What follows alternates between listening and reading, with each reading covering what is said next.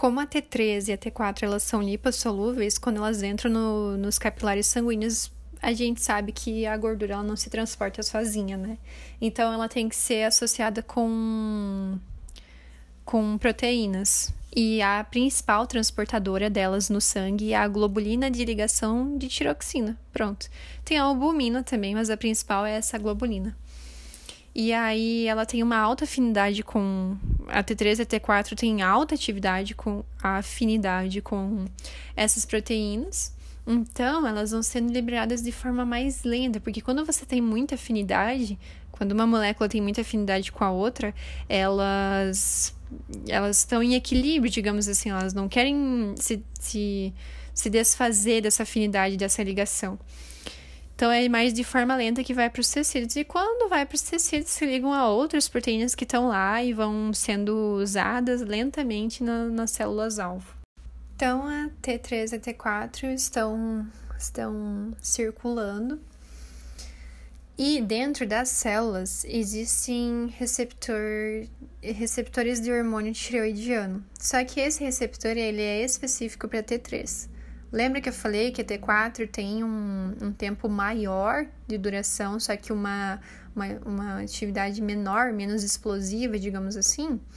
Então, como não tem receptor, ele fica por mais tempo, né, circulando no organismo, porque realmente é para ter mais, mais uma quantidade maior circulando ali, ter mais disponibilidade para o corpo.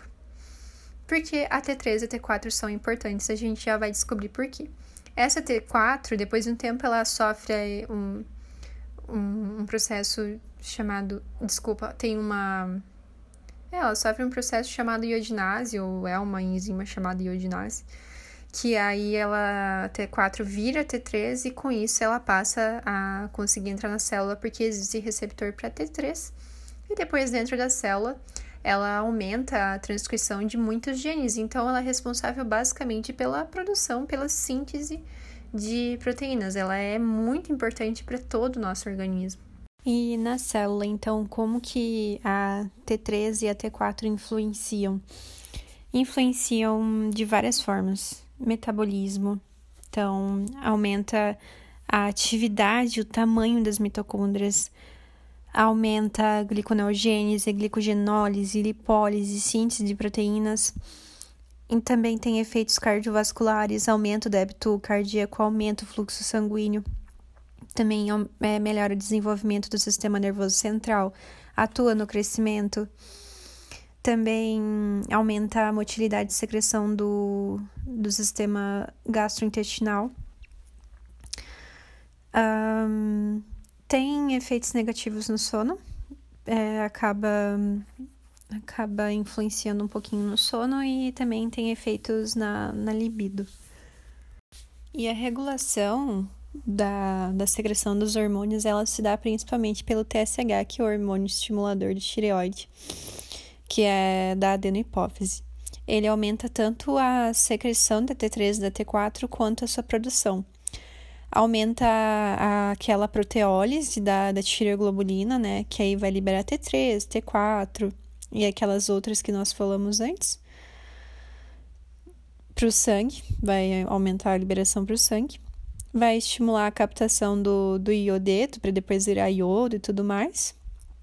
Vai estimular o processo de iodização da tirosina, também vai estimular a proliferação da, das células tiroidianas, que vão aumentar o tamanho e a atividade delas. E como que o, a tireoide conhece a, o TSH? É através da célula G.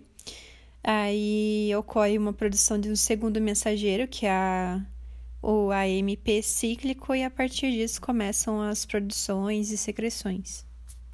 Mas aí, como que o TSH é liberado pela hipófise? Então, existe uma sinalização que é feita pelo hipotálamo através do TRH.